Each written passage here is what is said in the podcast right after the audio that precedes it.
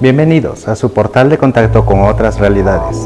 Esto es Sendra, un espacio dedicado al entendimiento de aquellos paradigmas que han acompañado al ser humano a través de su historia.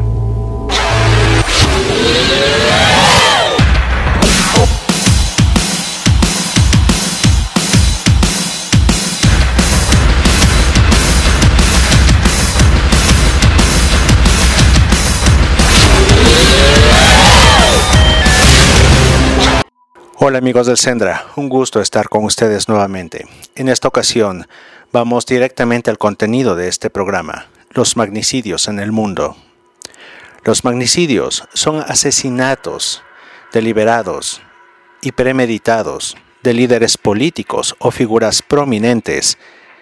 El término proviene de la combinación de las palabras magnus, que significa grande, en latín, y sida, derivada de sida, que significa asesino también en latín, por lo que se refiere al asesinato de una persona de gran importancia o relevancia en el ámbito político, social o histórico.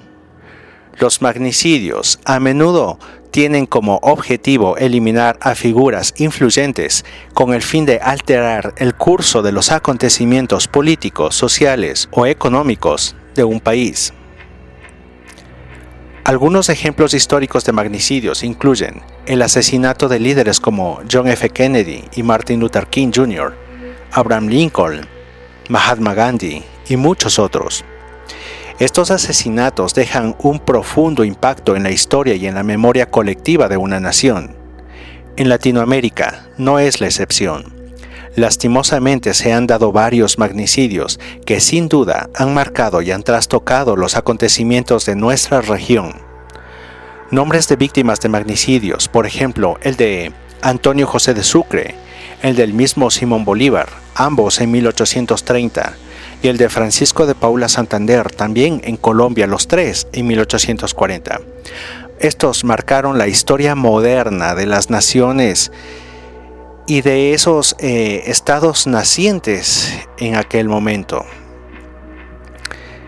Estos tres en especial forman parte de una conspiración para impedir la unidad de Latinoamérica. De hecho, la consecuencia del asesinato de Santander indirectamente deriva en la separación del territorio de Panamá. Tan solo con este antecedente nos encontramos con otras realidades detrás de los magnicidios en el mundo. Podemos notar que hay intereses oscuros que siempre han intentado influir para mantener a nuestros pueblos lejos del porvenir. Ejemplos clarísimos de esta manipulación grave de la sociedad latinoamericana a través de los magnicidios son el asesinato de Santiago Derqui en Argentina en 1867, Manuel Sánchez en Guatemala en 1885, José Manuel Balmaceda en Chile en 1891, José Santos Zelaya en Nicaragua en 1919, el de Francisco Madero en México en 1913, el de Manuel Terra en Uruguay en 1933. En Haití se han dado varios de los cuales directamente su población comenta de manera abierta, con enojo que son la causa de su pobreza e inestabilidad como país desde el magnicidio de Alil Scott en 1946 al de Jovenel Moise en 2018, que fue asesinado por paramilitares colombianos por intentar enviar una lista de personas vinculadas al narcotráfico y tráfico de personas y órganos, que suponía una red de corrupción con organismos internacionales que operan en ese país. Ni qué decir del asesinato de Eliezer Gaitán en 1848 en Colombia, hecho por el cual ese país inició una guerra interna con guerrillas, en especial de izquierda vinculadas al narcotráfico, así como el de Luis Carrero Blanco en España, asesinado por los separatistas de ETA. En 1973, en ese mismo año, pero en Chile, ocurrió el asesinato de Salvador Allende, los magnicidios de 1981 definitivamente cambiaron el ritmo de la integración de la región, con los asesinatos de Jaime Roldós Aguilera en Ecuador y el de Omar Torrijos en Panamá, así como el de candidatos que eran muy seguros ganadores en sus distintos países, como lo fueron Luis Donaldo Colosio en México en 1994. En Colombia han sido varios los impedimentos de transformación de ese país a través de los magnicidios de candidatos presidenciales como Jaime Pardo Leal en 1987, Luis Carlos Galán en 1989, Bernardo Jaramillo Osa en 1990, Carlos Pizarro León Gómez también en 1990, y esa violencia lastimosamente también contagió a Ecuador en dos ocasiones. Una de ellas en 1978 con el asesinato de Abdón Calderón Muñoz y el último, el de mi amigo Fernando Villavicencio en 2023. Entonces, ¿cuántos magnicidios han existido en el mundo? Pues demasiados. Y algunos magnicidios son ampliamente conocidos y documentados, mientras que otros pueden ser menos conocidos porque quizás sus investigaciones han sido mejor ocultadas. Algunos ejemplos notables de magnicidios a lo largo de la historia. El de Julio César, el romano, asesinado en el año 44 en la antigua Roma, el de Abraham Lincoln, asesinado en 1865 durante la presidencia de los Estados Unidos, el de Mahatma Gandhi, asesinado en 1948 en la India, el de John F. Kennedy, asesinado en 1963 durante su presidencia en los Estados Unidos, el de Martin Luther King Jr., asesinado en 1968 en Estados Unidos, el de Indira Gandhi, asesinada en 1984 en la India, el de Yitzhak Rabin, asesinado en 1995 en Israel, el de Benazir Bhutto, asesinada en el 2007 en Pakistán, el de Muammar Gaddafi, asesinado en 2011 en Libia, el de Kim Jong-nam, asesinado en 2017 en Malasia. Estos son solo ejemplos y hay muchos más casos de magnicidios en la historia. La cantidad puede variar dependiendo de cómo se cuente y se clasifique cada caso, porque también hay muertes provocadas no solamente por disparos, sino también por inoculaciones de enfermedades, envenenamientos y aparentes suicidios. La muerte de personajes importantes ha estado en la historia humana desde hace mucho, quizás desde el asesinato a vil traición de Abel por parte de Caín. Es el caso más emblemático de celos y envidia irracional y con el que se impide que una generación consecuentemente vea la luz de la vida y con ello las posibilidades de un mundo diferente. Esas opciones son las otras realidades detrás de los magnicidios. Pero avancemos en el tiempo ¿Cómo sucedió el asesinato del emperador Julio César? El asesinato del emperador romano Julio César fue quizás el primer asesinato político del que tenemos conciencia. Fue un evento significativo en la historia de Roma y tuvo lugar el 15 de marzo del año 44 a.C., conocido como los Idus de marzo fue un momento crucial en la transición de la República Romana al Imperio Romano. El asesinato ocurrió en el Senado romano, pues Julio César había acumulado poder y estabilidad en Roma, lo que causó preocupación entre algunos senadores y líderes republicanos que temían que estuviera adquiriendo demasiado poder y erosionando las instituciones republicanas tradicionales. Así, un grupo de senadores, liderados por figuras como Brutus y Cassius, conspiraron para asesinar a Julio César y restaurar la República. Creían que, al hacerlo, estarían preservando la libertad y la autoridad del Senado. La reunión en el Senado el 15 de marzo, donde Julio César asistió en el Teatro de Pompeyo, fue el lugar de los hechos. Los conspiradores aprovecharon la oportunidad y se acercaron a él bajo la apariencia de discutir asuntos de Estado y en un momento dado Los conspiradores rodearon a Julio César y lo apuñalaron repetidamente, con saña. Se dice que incluso su propio amigo, Marco Bruto, participó en el asesinato. La más famosa frase atribuida a Julio César en este momento es, ¿tú también, Bruto? Consecuencias. El asesinato de Julio César no logró restaurar la República como esperaban los conspiradores. En cambio, condujo a una serie de luchas políticas y militares y finalmente al ascenso de su sobrino adoptivo Octavio, más tarde conocido como Augusto, como el primer emperador del Imperio Romano. El asesinato de Julio César marcó un punto de inflexión en la historia de Roma y es uno de los eventos más conocidos y estudiados de la historia política de la civilización occidental. Ahora, ¿cómo sucedió el asesinato de Abraham Lincoln?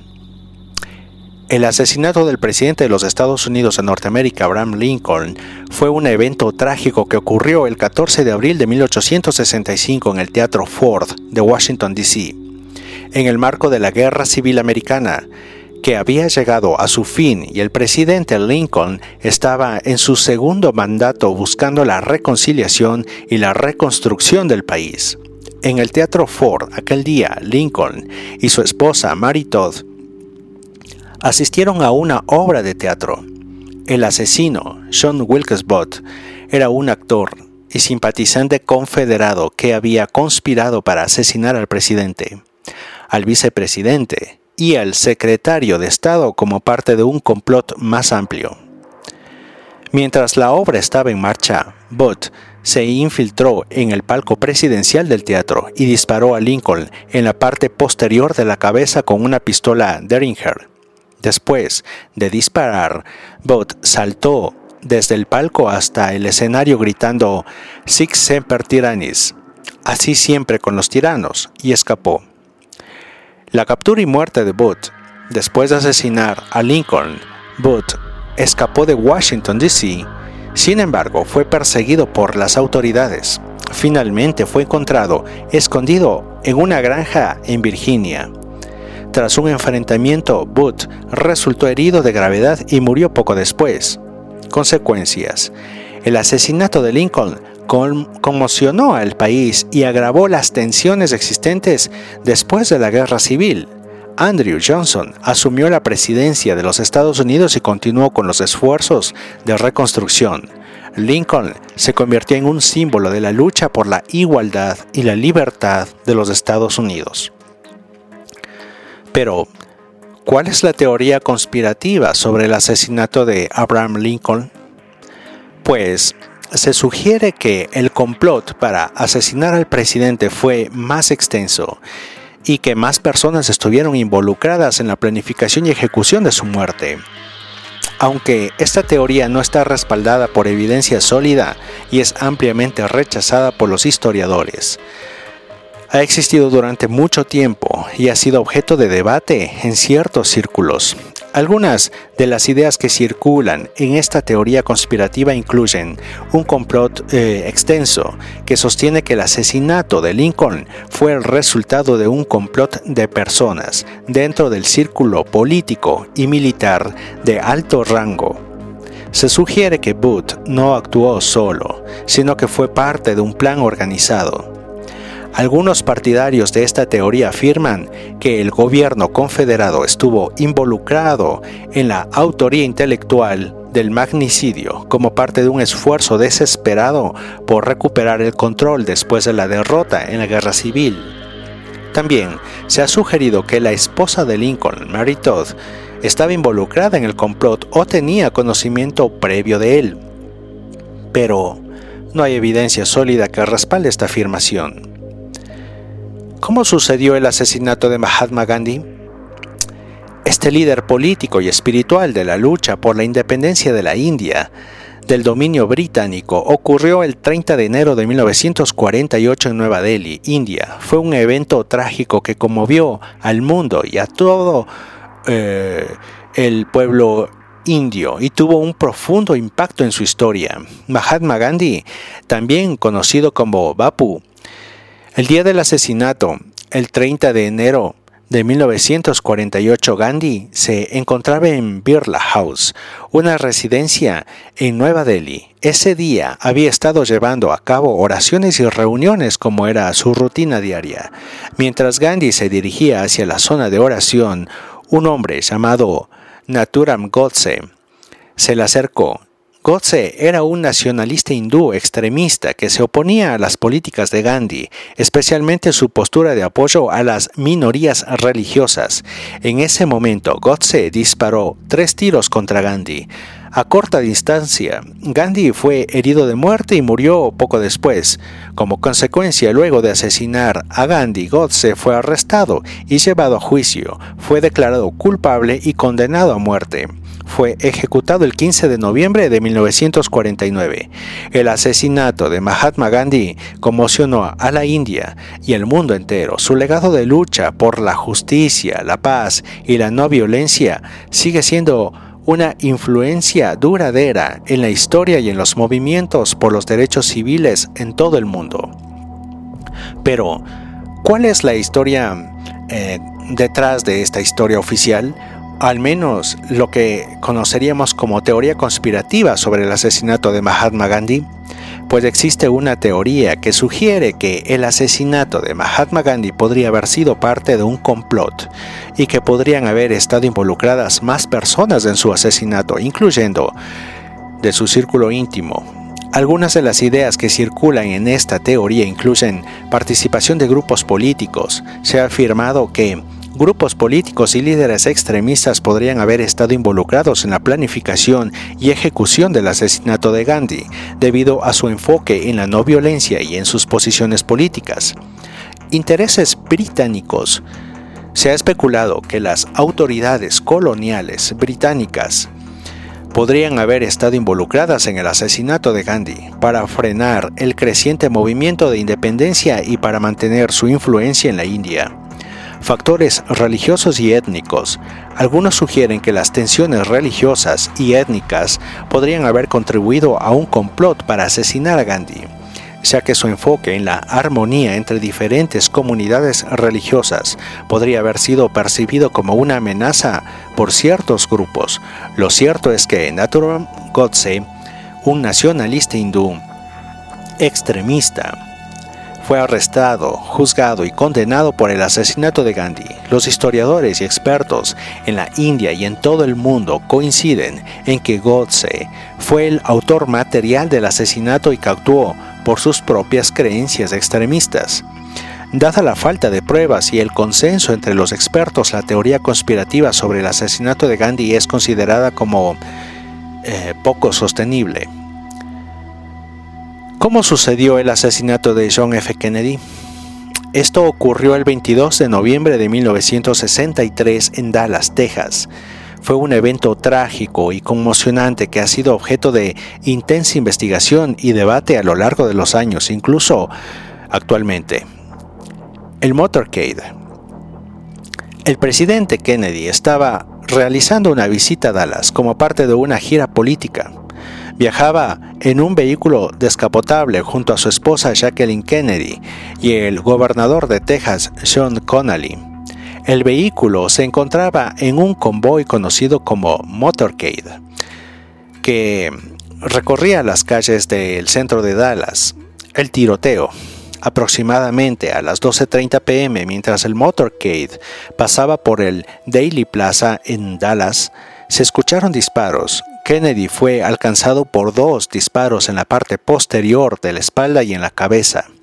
Connolly también resultó herido en el tiroteo. El vehículo aceleró rápidamente y se dirigió al Parkland Memorial Hospital. A pesar de los esfuerzos médicos, John F. Kennedy fue declarado muerto a la 1 pm debido a las heridas sufridas en el tiroteo. Poco después del tiroteo, un hombre llamado Lee Harvey Oswald fue arrestado con relación eh, al asesinato de un oficial de policía. Más tarde fue acusado del asesinato de Kennedy.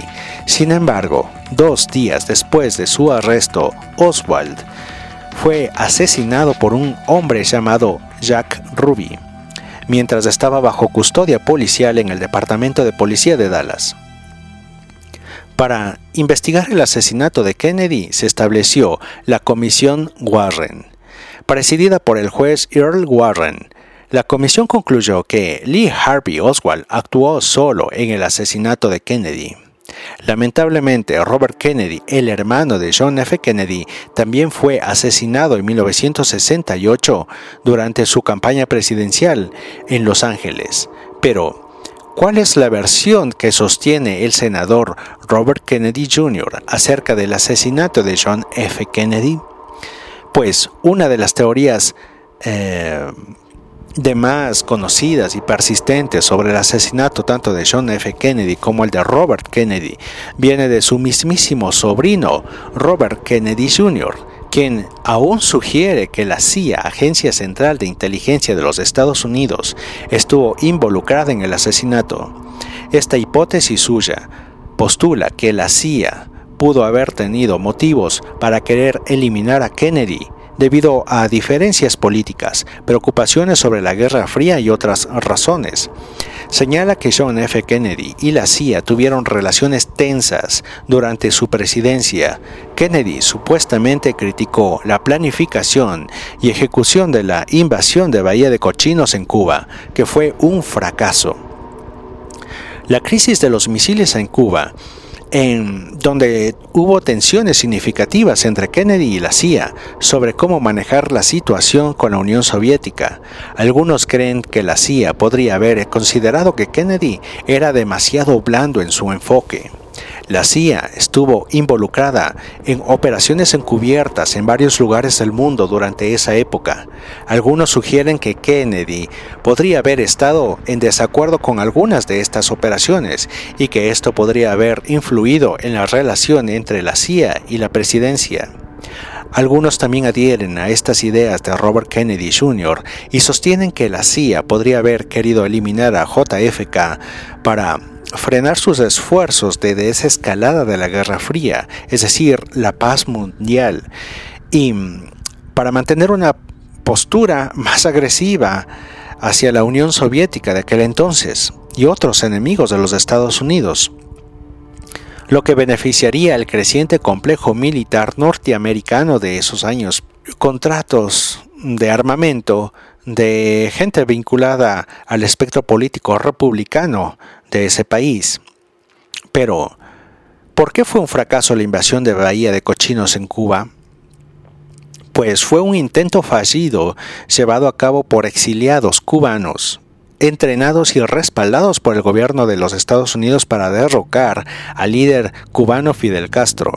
La operación tuvo lugar en abril de 1961 y se considera uno de los episodios más controvertidos y desafortunados en la historia política exterior de los Estados Unidos. Algunas razones clave por las que la invasión de Bahía de Cochinos resultó ser un fracaso son la falta de apoyo popular, aunque el gobierno de Estados Unidos creía que había un apoyo interno en Cuba para un levantamiento contra Fidel Castro, en realidad la resistencia interna era limitada y no logró ganar eh, tracción significativa. Una planificación deficiente, la operación fue mal planificada y mal ejecutada. Los exiliados cubanos que participaron en la invasión no recibieron el apoyo necesario y carecían de recursos y entrenamiento adecuados una respuesta rápida de las fuerzas cubanas. Una vez que comenzó la invasión, las fuerzas cubanas bajo el mando de Castro respondieron de manera rápida y efectiva. Los invasores enfrentaron una resistencia mucho más fuerte de lo esperado. Esto hace pensar si es que acaso tuvieron información de esta operación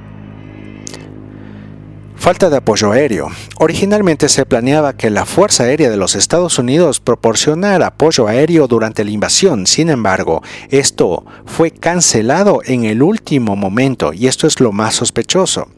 Debido a preocupaciones sobre la exposición de la implicación de Estados Unidos en la operación. Fracaso diplomático. La administración de Kennedy subestimó la reacción internacional y la oposición a la invasión. Esto afectó la percepción de la operación y la capacidad de obtener apoyo internacional. En resumen, la invasión de Bahía de Cochinos fracasó debido a una combinación de mala planificación, falta de apoyo popular y respuesta rápida y efectiva por parte de las fuerzas cubanas. El resultado fue una derrota importante para Estados Unidos y una victoria para el gobierno de Fidel Castro consolidando su posición en el poder en Cuba, pero además consolidando lamentablemente el crecimiento y expansión del socialismo en Latinoamérica. Entonces, con todo esto uno se pregunta, ¿acaso esto no fue premeditado? Ahora vemos cómo fue el asesinato de Martin Luther King Jr. Este líder destacado en el movimiento por los derechos civiles de los Estados Unidos ocurrió el 4 de abril de 1968 en Memphis, Tennessee. La víctima había estado liderando la lucha contra la segregación racial y la discriminación. Era un hombre de piel negra, su enfoque en la no violencia y en la desobediencia civil lo convirtieron en una figura influyente en la lucha por la igualdad. Aquel día King se encontraba en Memphis para apoyar una huelga de trabajadores afroamericanos de saneamiento que luchaban eh, por mejores condiciones laborales y salarios justos. La noche antes de su asesinato, el 3 de abril de 1968, King pronunció su famoso discurso I've been to the mountain top. He estado en la cima de la montaña, en el mayor templo masón de Memphis. En este discurso habló sobre la lucha continua por los derechos civiles y la posibilidad de no llegar a la meta con él. El 4 de abril del 68, alrededor de las 6.01 pm, 6.01 pm, mientras King estaba en el balcón de su habitación en el Motel Lorraine, fue alcanzado por un disparo mortal. James Earl Ray, un fugitivo y convicto, fue arrestado y posteriormente se declaró culpable del asesinato. El asesinato de Martin Luther King desató una ola de protestas y disturbios en todos los Estados Unidos. Su muerte marcó un momento crucial en la lucha por los derechos civiles y tuvo un impacto duradero en la historia del país. El legado de King y su lucha por la igualdad y la justicia continúan siendo una fuente de inspiración y reflexión en todo el mundo. ¿Cuál es la teoría conspirativa sobre el asesinato de Martin Luther King que afirma que fue la CIA quien lo mató? Pues existe una teoría conspirativa que sugiere que la Agencia Central de Inteligencia de los Estados Unidos podría haber estado involucrada en el asesinato de Martin Luther King Jr. Algunos argumentos presentados en esta teoría incluyen vigilancia y oposición de la CIA. Se sostiene que Martin Luther King Jr. fue objeto de vigilancia por parte de la CIA debido a su activismo y liderazgo en el movimiento por los derechos civiles. Algunos argumentan que la CIA podría haber considerado a King como una amenaza para el status quo y podría haber querido neutralizarlo. Operaciones de contrainteligencia. La CIA llevó a cabo operaciones de contrainteligencia contra grupos y figuras que consideraba una amenaza para la seguridad nacional. Algunos afirman que King podría haber sido víctima de este tipo de operaciones. En el contexto político y racial, esta teoría también menciona que su activismo estaba teniendo un impacto significativo en la sociedad y podría haber sido visto como una amenaza en la escena política que lo habría llevado hacia una candidatura presidencial. Sin embargo, es importante enfatizar que no hay evidencia concluyente que respalde estas afirmaciones. Como siempre, no hay pruebas sólidas que vinculen a la CIA con el asesinato y la mayoría de los expertos consideran que Ray actuó por su cuenta. Pero entendamos un poco más este asunto de las actividades de inteligencia y contrainteligencia. Bien, las infiltraciones de contrainteligencia son tácticas utilizadas por agencias de inteligencia y seguridad para infiltrar y monitorear grupos o individuos que se consideran una amenaza para la seguridad nacional. los intereses del Estado o la estabilidad interna.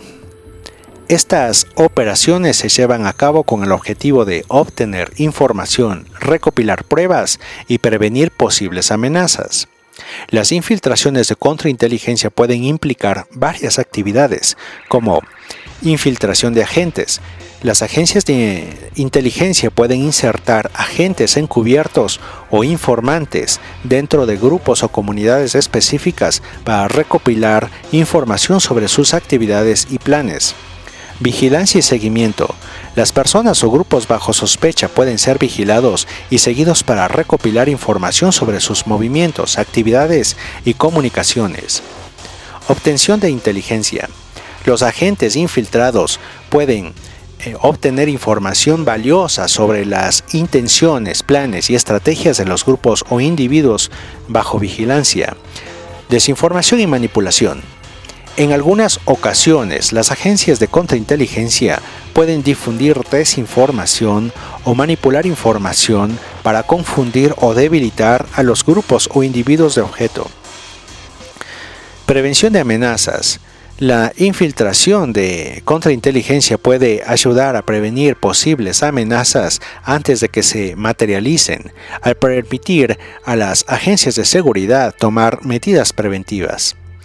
¿Cuál es la diferencia entre las tácticas de inteligencia y las de contrainteligencia?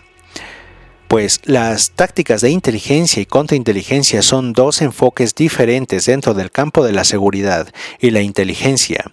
Ambos se utilizan para recopilar información y proteger los intereses nacionales, pero tienen objetivos y métodos distintos.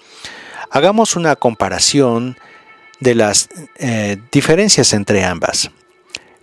Inteligencia. Su objetivo principal se centra en recopilar información de fuentes abiertas y encubiertas para comprender las actividades, intenciones y capacidades de individuos, grupos, naciones y otras entidades. Objetivo es entonces obtener conocimiento que pueda ser utilizado para la toma de decisiones políticas, militares, económicas y estratégicas. Enfoque. Las operaciones de inteligencia se concentran en la obtención de información que puede ser útil para un país o entidad. Esto incluye la recolección de datos sobre la política, la economía, la tecnología, la seguridad, la defensa y otros aspectos relevantes. Métodos.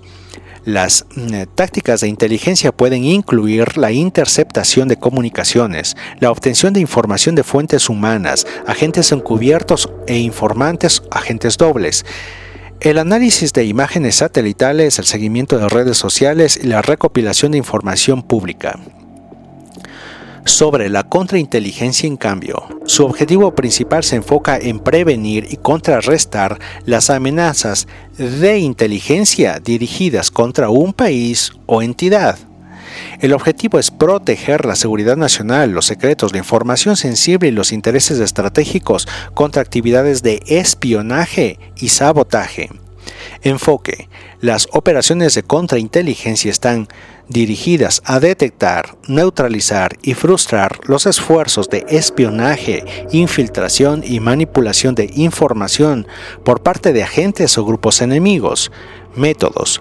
Las tácticas de contrainteligencia incluyen la identificación de agentes encubiertos o espías, el monitoreo de comunicaciones sospechosas, la protección de información clasificada, la formación de barreras de seguridad y la desinformación dirigida a confundir a posibles adversarios. En resumen, la inteligencia se enfoca en recopilar información para informar las decisiones estratégicas, mientras que la contrainteligencia se centra en prevenir y contrarrestar amenazas y actividades de espionaje dirigidas contra una entidad o país. Ambos enfoques son esenciales para garantizar la seguridad y protección de los intereses de una nación. Bien, avancemos con el conocimiento sobre más magnicidios en el mundo. ¿Cómo fue el asesinato de Indira Gandhi? Indira Gandhi, la primera ministra de la India, fue asesinada el 31 de octubre de 1984 en Nueva Delhi. Indira, hija de Jawaharlal Nehru, el primer eh, primer ministro de la India, y líder del partido del Congreso, habría sido una figura dominante en la política india. Durante su segundo mandato como primera ministra enfrentó controversias y tensiones políticas, incluida la operación militar en el Templo Dorado de Amritsar en 1984. En junio de ese año del 84, Indira Gandhi ordenó la operación Blue Star, una operación militar para retomar el templo dorado de Amritsar, eh, que había sido ocupado por extremistas sijes.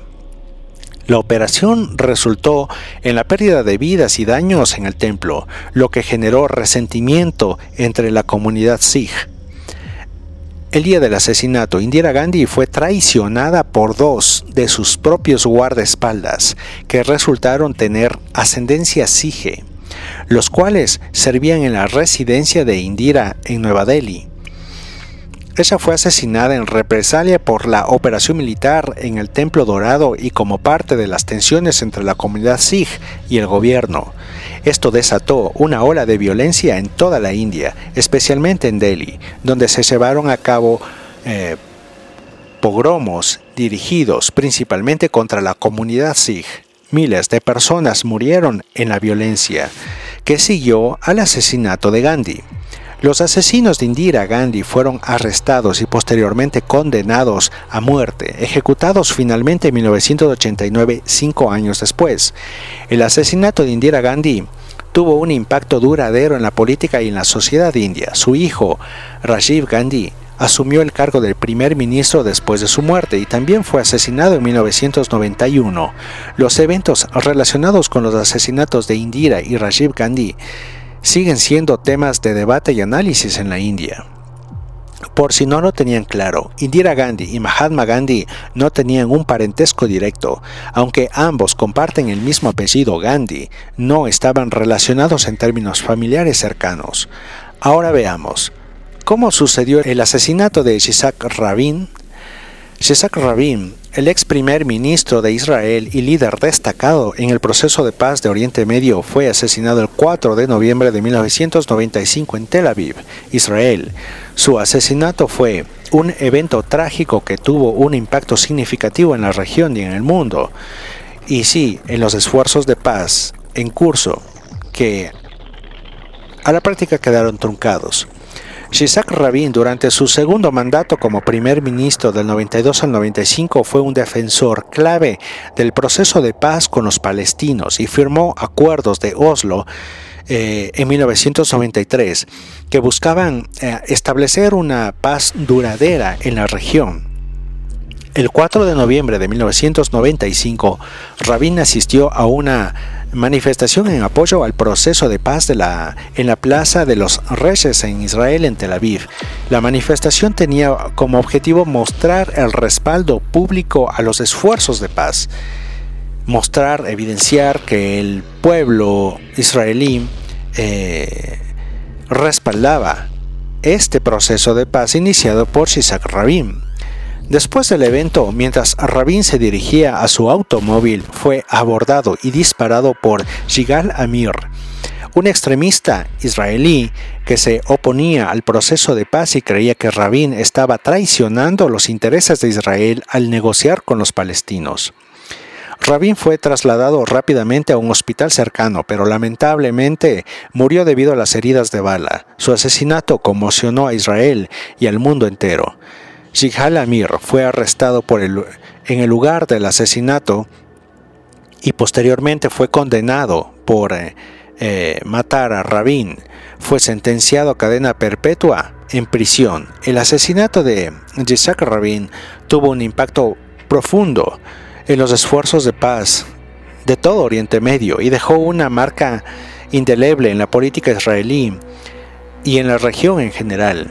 El evento resaltó las divisiones y los desafíos que enfrenta la región en su búsqueda de una solución pacífica, negociada y duradera del conflicto.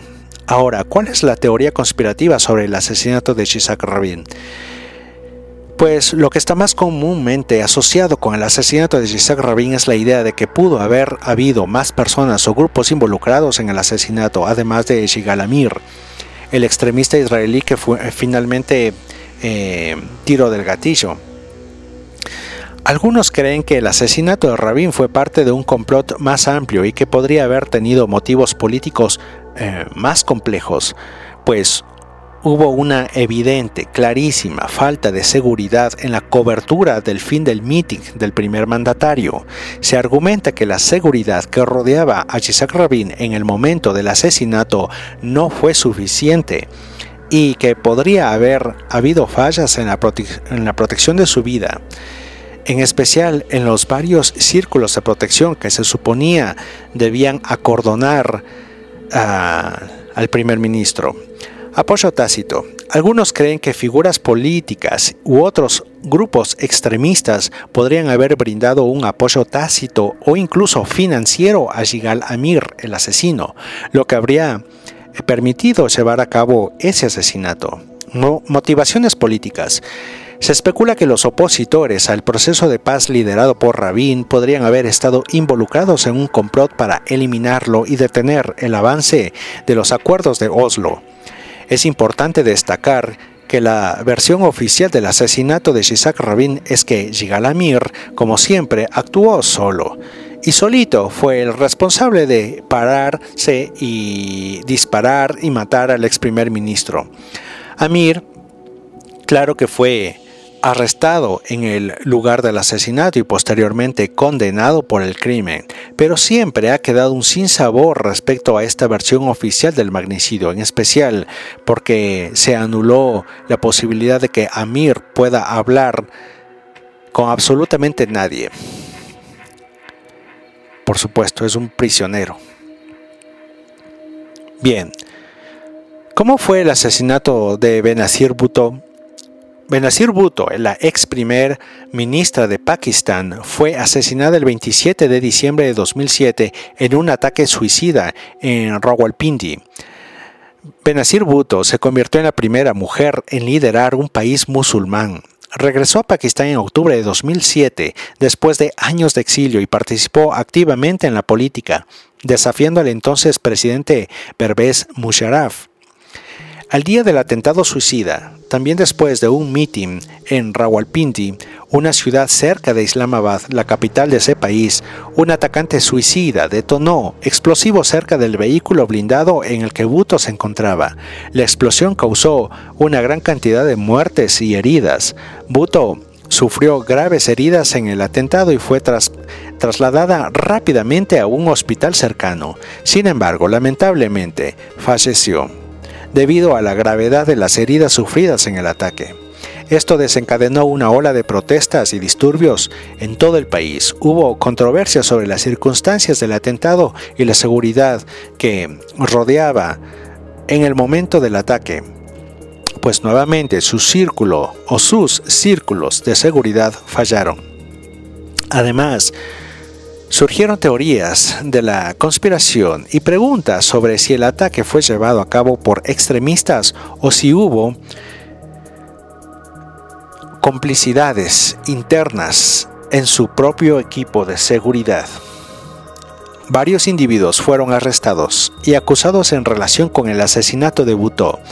En 2017, un tribunal antiterrorista en Pakistán condenó a dos acusados por el asesinato de Bhutto aunque hubo críticas eh, sobre la manera en que se manejó el caso y la falta de claridad en cuanto a quienes podrían haber estado detrás del ataque, este magnicidio dejó un vacío en la política pakistaní y tuvo un impacto duradero en la situación política y de seguridad del país. Su legado como una de las figuras políticas más influyentes de Pakistán sigue siendo recordado y discutido en la actualidad. ¿Cuál es la teoría conspirativa que afirma que fue la CIA quien ordenó asesinar a Benazir Bhutto? Algunos argumentan que Bhutto podría haber sido vista como una amenaza para ciertos intereses geopolíticos de Estados Unidos en la región, especialmente eh, cuando la situación política de Pakistán y su postura en la lucha contra el terrorismo estaba cambiando.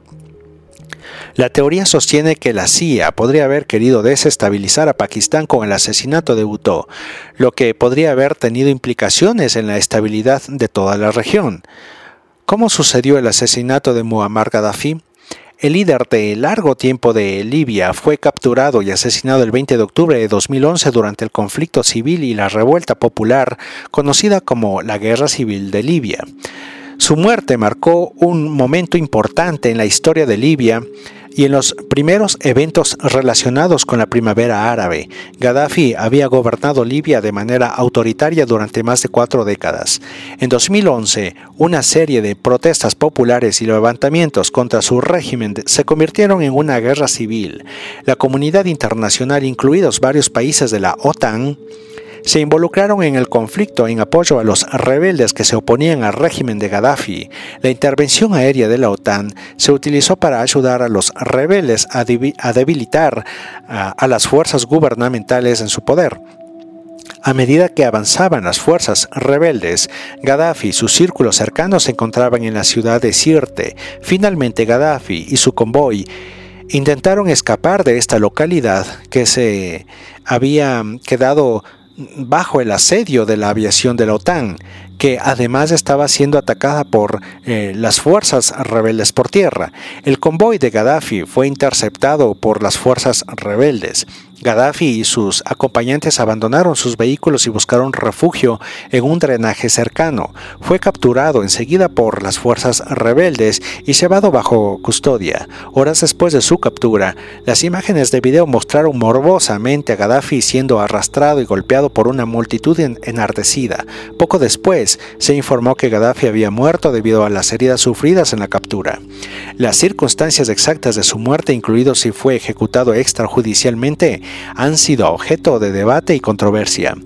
La muerte de Muammar Gaddafi marcó el fin de su régimen y el colapso del gobierno central de Libia. Sin embargo, también condujo a un periodo de inestabilidad y conflicto en el país, con diferentes facciones compitiendo por el poder en el periodo posterior a su muerte.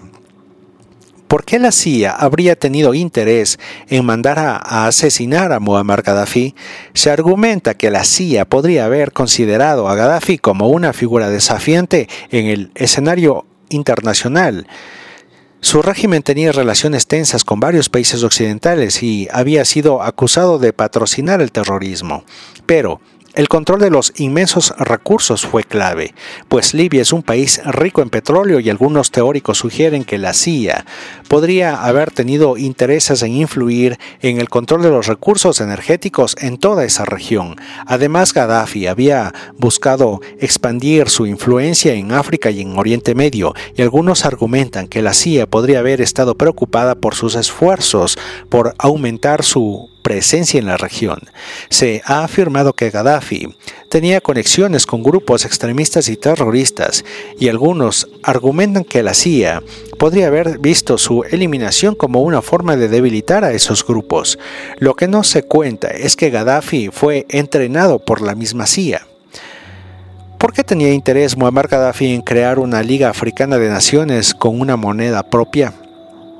Sí, Gaddafi, el líder de Libia, durante muchos años tenía interés en promover la unidad y la cooperación entre los países africanos y en reducir la dependencia de las potencias occidentales. Una de las propuestas más destacadas de Gaddafi fue la idea de crear una Liga Africana de Naciones con una moneda propia, con el objetivo de fortalecer la autonomía y la influencia de África en los asuntos globales. Algunas de las razones detrás de su interés en esta propuesta son crear condiciones de independencia económica. Gaddafi buscaba reducir la dependencia de los países africanos de las potencias occidentales y sus instituciones financieras. Creía que una moneda africana unificada podría ayudar a los países del continente a tomar más control sobre sus políticas económicas y evitar eh, las eh, influencias y presiones externas. Fortalecimiento político. Gaddafi veía, veía la creación de una Liga Africana de Naciones como una moneda, con una moneda propia como una forma de unir a los países africanos en torno a un objetivo común. Esto, según su perspectiva, fortalecería la posición política de África en las relaciones internacionales y permitiría a los países africanos tener una voz más fuerte en asuntos globales. Reducción de la explotación económica. Gaddafi sostenía que muchas naciones africanas eran explotadas por compañías extranjeras y organismos financieros internacionales. La creación de una moneda africana unificada y una Liga de Naciones podría permitir a los países africanos negociar en una posición más fuerte y equitativa. Promoción de la unidad africana. Gaddafi creía en la importancia de la unidad africana para abordar los desafíos comunes que enfrentaba el continente. Veía la moneda única y la Liga de Naciones como pasos hacia esa unidad que permitiría a los países africanos trabajar juntos en áreas como la economía, la seguridad y el desarrollo.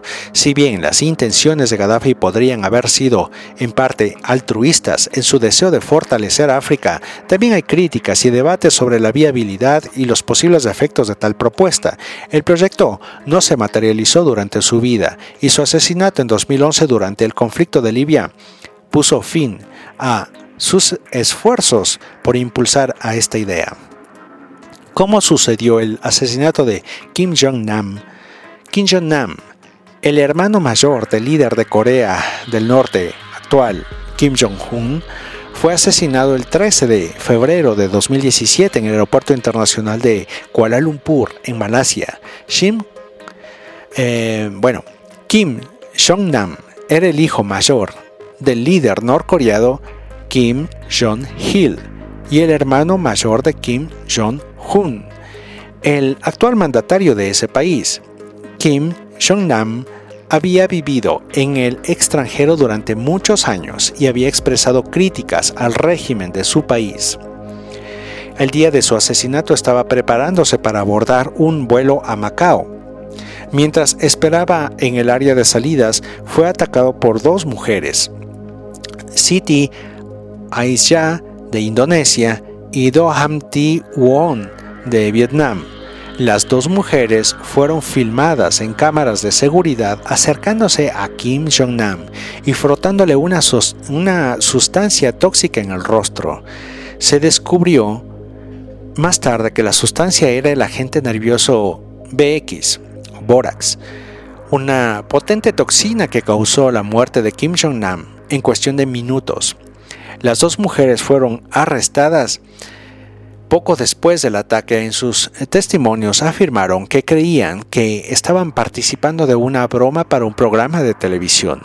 Sin embargo, las autoridades sostuvieron que fueron engañadas y que habían sido utilizadas como agentes involuntarios en el asesinato. Mm. Esto generó tensión diplomática entre Malasia y Corea del Norte.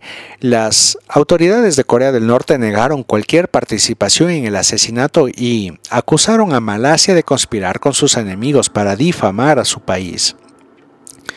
En el juicio que siguió, Dohan Ti Uhon se declaró culpable de un cargo menor de causar lesiones involuntarias y fue liberada en 2019. Chita Aisha también fue liberada después de que las autoridades de Malasia retiraron los cargos en su contra. Ahora vamos a algo más cercano a nuestra región y a nuestros intereses de estudio. ¿Cómo fue el asesinato de Jaime Roldós Aguilera? Pues el presidente de Ecuador falleció en un trágico accidente aéreo el 24 de mayo de 1981. Su muerte fue un evento impactante en la historia del Ecuador. Había asumido la presidencia de Ecuador apenas el 10 de agosto de, 1979 tan solo dos años de gobierno y profundas mejoras en, en, lo institucional como el retorno a la democracia. Roldós buscó implementar reformas sociales y democráticas en el país, lo que lo hizo popular entre muchos ecuatorianos. Sin embargo, también enfrentó resistencia de ciertos sectores conservadores.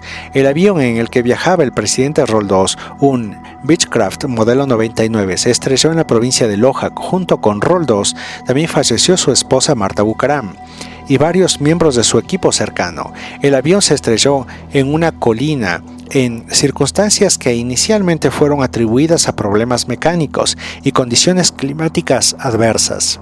A pesar de las explicaciones oficiales, la muerte de Roldós generó controversia y especulaciones sobre la posibilidad de que el accidente no fuera accidental, sino resultado de una acción deliberada para eliminarlo políticamente. Algunos creían que ciertos sectores, descontentos con sus políticas, podían haber tenido motivos para querer su muerte. Esto tuvo un profundo impacto en Ecuador y en la política del país. Fue ampliamente lamentada por sus seguidores y sus eh, políticas progresistas fueron recordadas en años posteriores.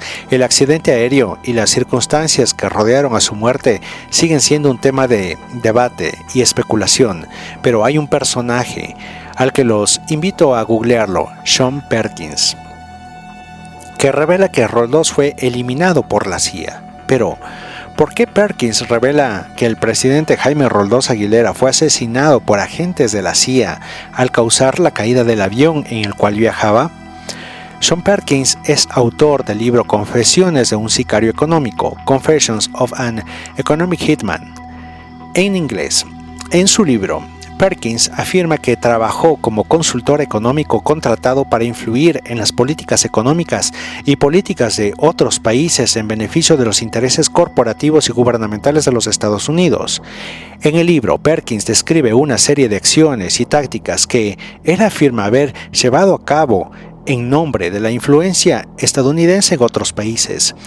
En lo que respecta a la muerte del presidente ecuatoriano Jaime Roldós Aguilera Perkins, sugiere en su libro que el accidente aéreo en el que falleció Roldós en el 81 podría haber sido resultado de una acción deliberada por parte de agentes de la CIA para eliminarlo debido a su oposición a ciertas políticas y proyectos estadounidenses en Ecuador y en la región. Entonces, ¿Por qué existiría interés en asesinar a Jaime Roldós Aguilera?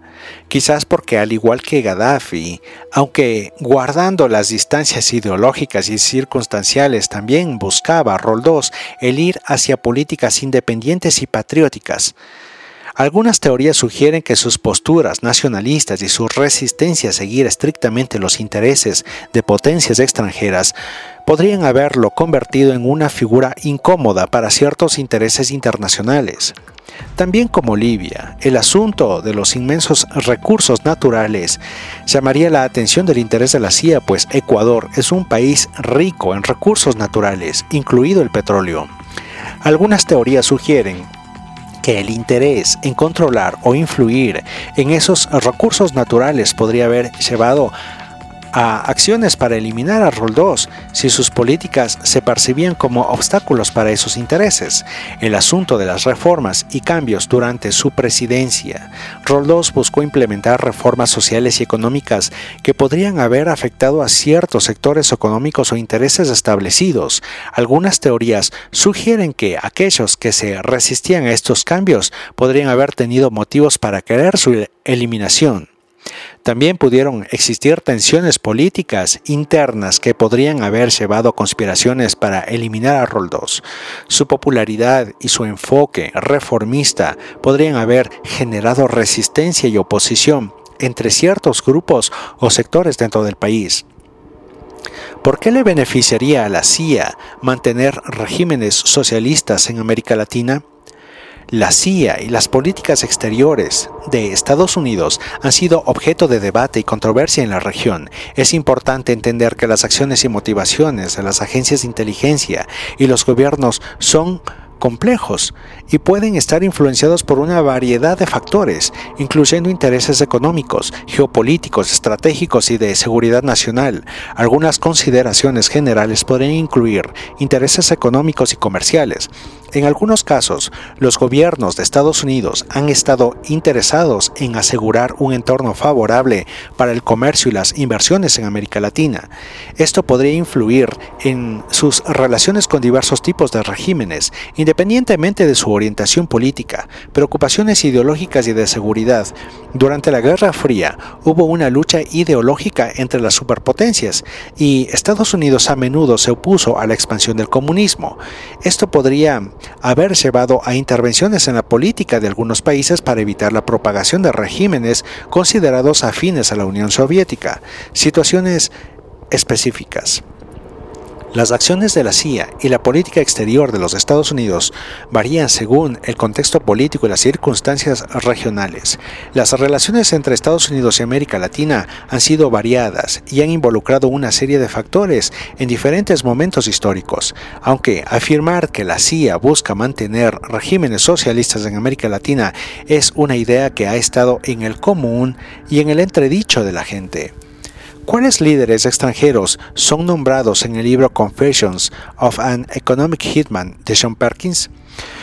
Como ya lo había dicho en su libro Confesiones de un sicario económico, Sean Perkins habla principalmente sobre su supuesto papel como sicario económico, influyendo en las políticas económicas y políticas de países extranjeros en beneficio de los intereses corporativos y gubernamentales de los Estados Unidos.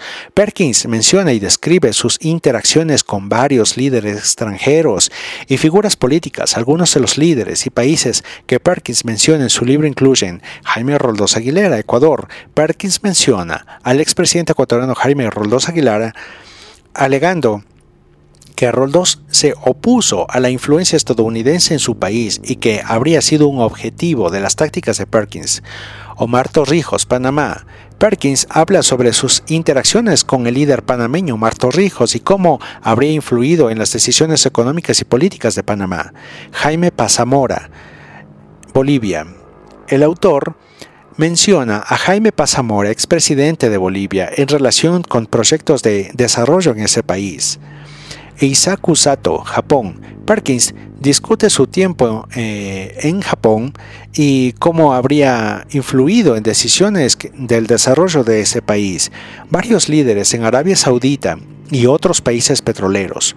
Perkins menciona cómo se habría involucrado en acuerdos relacionados con la industria del petróleo y la cooperación con líderes de países productores de petróleo, líderes de países en América Latina, África y Asia. A lo largo del libro, Perkins describe sus experiencias y relaciones con líderes en varios países en desarrollo de todo el mundo. Muchos críticos y académicos han cuestionado la veracidad de sus afirmaciones y la falta de pruebas sólidas para respaldar sus narrativas sin embargo, no olvidamos el gran detalle de que su libro es narrado a manera de testimonio, bitácora de sus acciones. Esto nos lleva a pensar si acaso hay un gobierno que no vemos detrás de los gobiernos del mundo. Esta idea de que existe un gobierno secreto o una entidad oculta que controla los gobiernos del mundo es una manera de interpretar la percepción que se tiene como resultado de todos estos magnicidios en el mundo. Pues la idea de que hay una élite secreta, una sociedad secreta o una organización clandestina que ejerce un control significativo sobre los asuntos mundiales, el ampliamente es ampliamente percibida, y digo percibida entre comillas, ¿eh?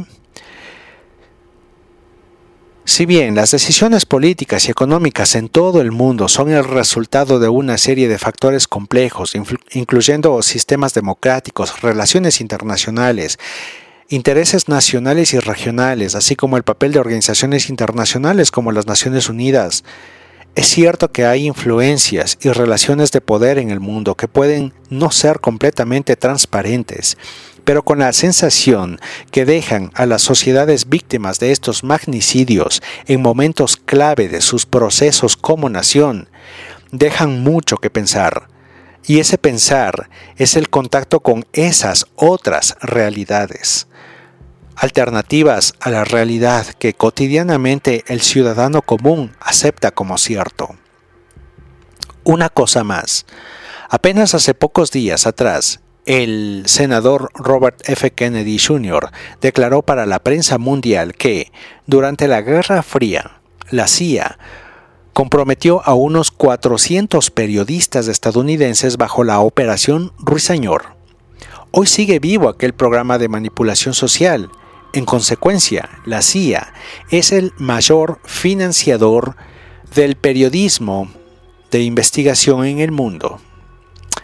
Bien, En este espacio no necesitamos generar dudas ni especulaciones, simplemente la invitación es a razonar un poco más. La intención es pensar más allá, más lejos de las simples conjeturas, desde el verificar en las historias los hechos y constatar entre ellos, de entre esos hechos, aquellos trozos que no forman parte del relato oficial.